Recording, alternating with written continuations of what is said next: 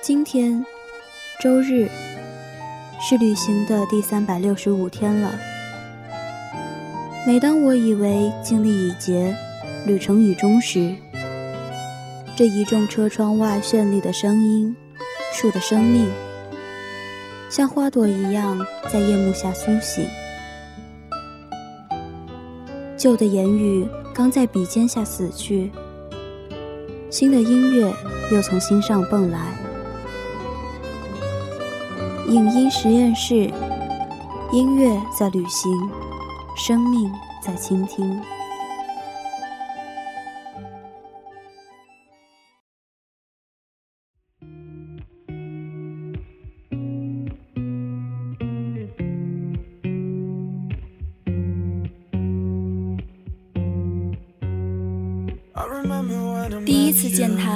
是在博德小姐的青春日记里，她的名字叫凯尔。我和克里斯汀一样，在看到他的第一眼就被他独特又迷人的气质吸引。他的身边从不缺少围着他转的男孩女孩，但他看起来依旧是一副孤孤单单的样子。他的叛逆和忧郁，带着让人欲罢不能的香气。再见他，是在海风轻拂的意大利小镇里维埃拉。如青子般倾泻的阳光和星星藤蔓一起爬进了他的窗台，蜿蜒在少年的眉眼间。夏日的里维埃拉，十七岁的艾利欧，这就是记忆里夏天的样子。我和他的最后一次见面，是在纽约的一个下雨天。我还记得他的那件褐色棉麻西装的触感。他说。你适合亚利桑那的阳光，而我喜欢阴沉沉的纽约的雨天。他还是那个喜欢在雨里散步的男孩，古怪、浪漫，讨人喜欢。今天的影音实验室为你泡了一杯茶。这杯茶有个很好听的名字，蒂莫西·柴勒梅德。如果你觉得这个英文名太过绕口，那么它还有一个中国特工的名字，简单又好记，甜茶。在2017年的伦敦电影节上，蒂莫西得知了中国粉丝为他取的这个名字，当众宣布 “Call me sweetie”，以后就叫我甜茶。这就是蒂莫西·柴勒美德，他是如此的率真可爱、羞涩又暗藏力量。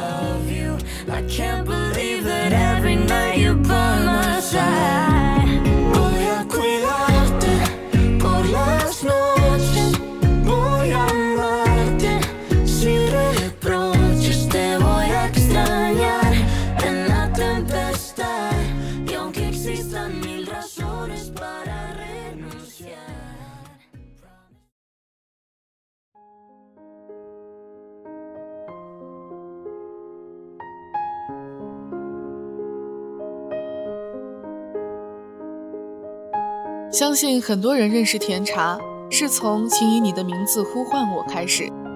那张棱角分明的脸，糅合了多种血统的美。父亲是法国人，母亲是有犹太血统的美国人。蒂莫西的身上呈现出的是一种复合型的迷人的气质，既包含了法国人的优雅与敏感，又兼具美国人的热情活泼。这样的他。简直是为《请以你的名字呼唤我》中的艾利欧一角而生的。即便他不念台词，沉默地站在镜头前，那张精致又迷人的脸，已经足够表达所有的情绪，俘获观众的心。更何况，少年身上满满的灵气，出色的演技，让人惊艳不已。《请以你的名字呼唤我》的导演卢卡·瓜达尼诺。第一次见到这个男孩时，就认定他是一个天才。我看到了一个非常聪明的年轻人，而且他不自恋。作为一个演员，他怀有确保自己的艺术理念在大荧幕上闪耀的雄心。作为一个初出茅庐的影坛新星，蒂莫西·柴勒梅德正在以光速向无限可能的未来前进。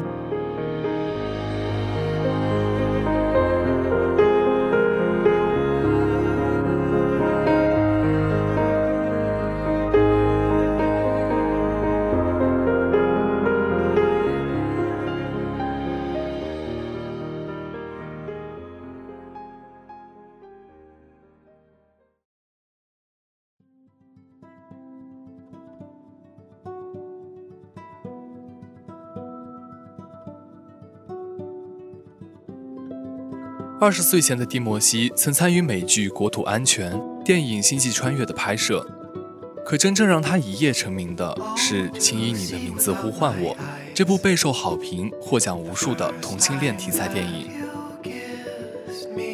很多媒体这样评价这部电影：跟很多同性影片不一样的是，《请以你的名字呼唤我》将同性恋题材提升至一个新的高度。事实上，它压根可以不被归入同性恋电影的范畴。《请以你的名字呼唤我》通篇都没有讲述同性恋者如何被歧视，如何和自己的性取向做斗争。整部电影都如同浸泡在梅子苏打水中一般，充盈着酸酸甜甜的夏日恋爱气息。该片的后劲绵长，看完的一段时间内都会让人哽着喘不过气来，满心都是世间好物不坚牢，彩云易散琉璃脆的怅惘。作为一部爱情片，几乎所有人都能在片中找到自己的影子。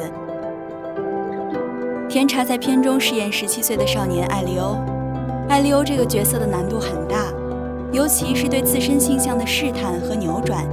情感变化的非常微妙，但不得不说，甜茶将艾利欧的这份悸动与挣扎演绎得恰到好处。令人印象深刻的是临近片尾的一场戏，当得知深爱的人要结婚时，艾利欧拿起了电话，他隔着电话呼唤着爱人的名字。在这一刻，大家似乎都能理解了艾利欧对奥利弗的强烈感情。这爱从来都不只是青春期莫名其妙的悸动，这爱是真的，是刻骨铭心的。蒂莫西在此献上了一段很长时间内都会被不断提及的哭戏，这是很日常的一幕，对艾利欧来说却是不同寻常的一幕。这不仅是爱情的失意，更是对青春的祭奠。请以你的名字呼唤我，让甜茶声名大噪。甜茶继而迎来了人生中的高光时刻。凭借此片，甜茶获得了第九十届奥斯卡金像奖最佳男主角提名，这是近八十年来最年轻的奥斯卡提名影帝，也是九零后男演员中第一位获得影帝提名、冲击奥斯卡的好莱坞新生力量。此后，甜茶陆续出演了《博德小姐》《漂亮男孩》《纽约的一个下雨天》等口碑影片。在这些电影中，甜茶所扮演的角色，无论戏份多寡，都有其独特的气质与魅力，吸引观众去细细品味这杯茶。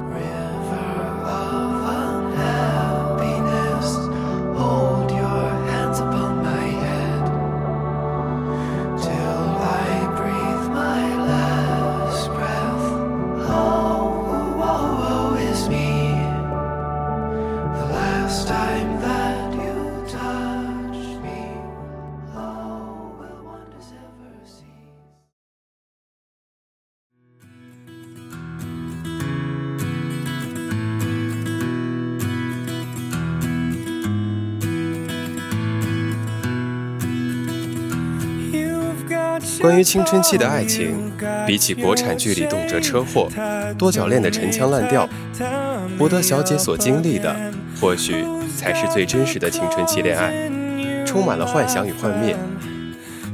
对方或许是篮球队里最高最帅的阳光少年，或许是班上品学兼优的优等生，或许是那个叛逆自我的酷 boy，他们就是我们青春期的那杯茶。正如博德小姐的甜茶，玩乐队读反消费主义书籍，讨论伊拉克战争。甜茶饰演的凯尔符合博德小姐对一个酷 boy 的全部幻想。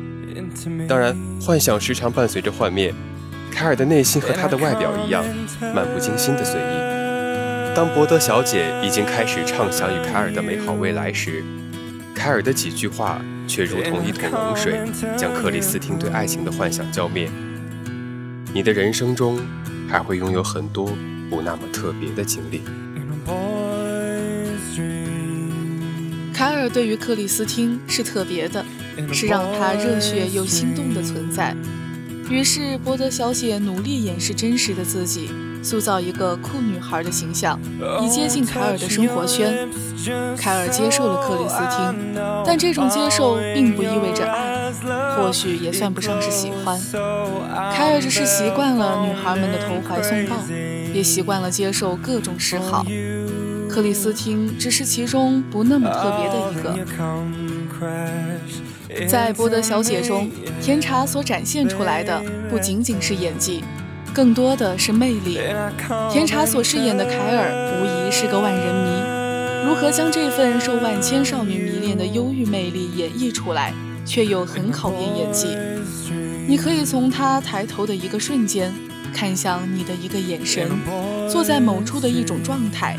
感知到这份致命的魅力，从而为其深深着迷。这杯茶着实令人上头。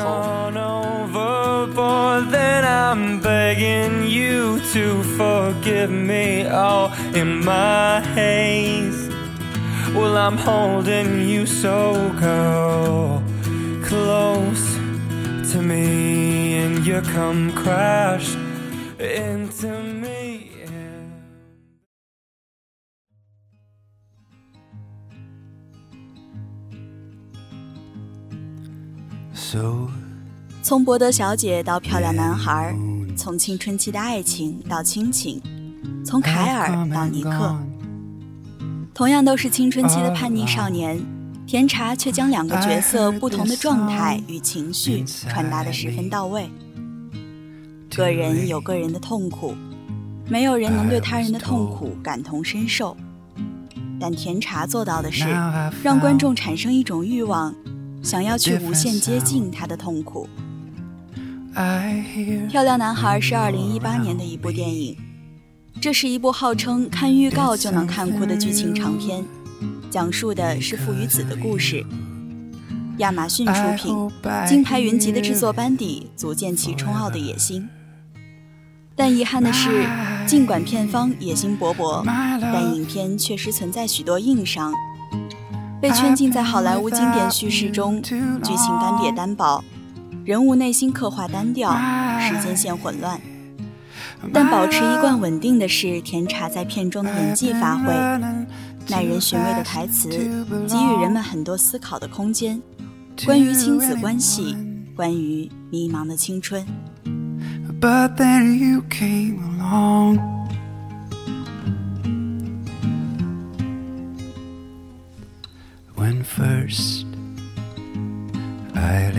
eyes upon your face, this song replaced.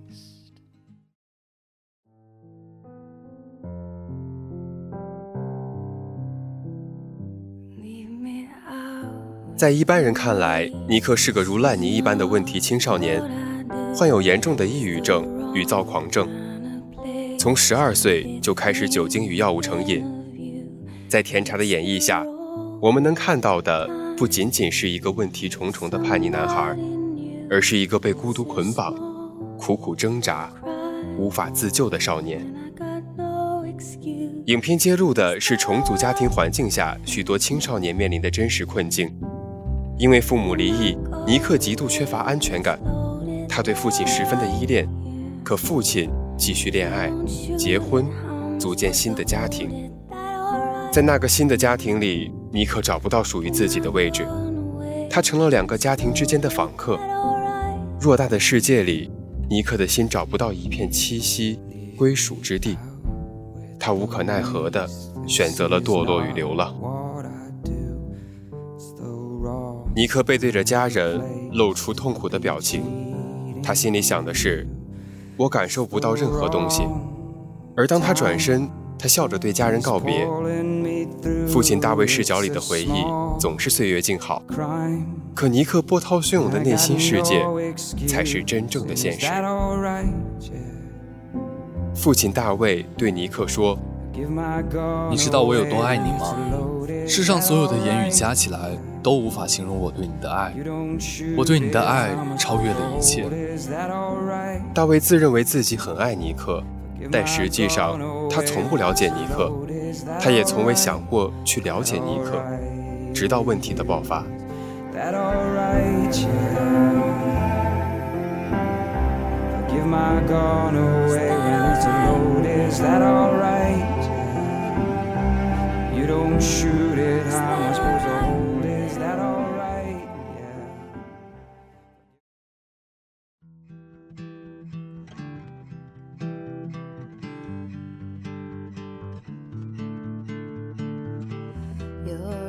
尼克与大卫坐在餐厅里，大卫看着尼克狼狈的模样，有些不知所措地提议尼克休息过后和他谈话。尼克带着哭腔对父亲说道：“你不喜欢你看到的我，但这就是真正的我。”尼克直言道：“你喜欢的是你心中的漂亮男孩，藏起所有棱角，伪装后给你看的我。”甜茶将尼克的孤独、脆弱、敏感、迷茫都揉进了自己的身体，将所有复杂的情感与情绪处理得自然又饱满。他无疑就是那个漂亮男孩，和他一同成长，经历缺乏安全感的童年，经受迷茫无措的漫长青春，和他一起摔进泥潭，一同挣扎在无边的孤独里，倔强认真的长大。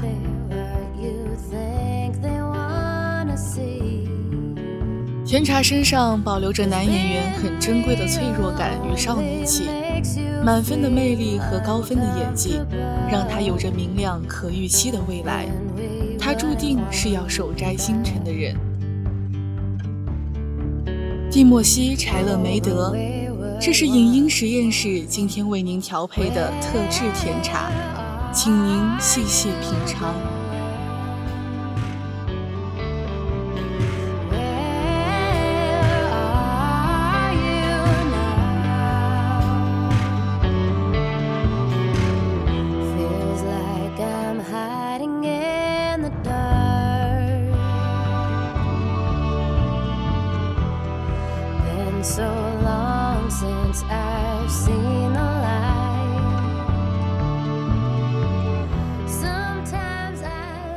好了，今天的影音实验室到这里就结束了。机务罗汉果、芝士，播音马丁、依兰、蓝毛、漠北，彩编巧克力味爱丽丝。我们下期节目再见。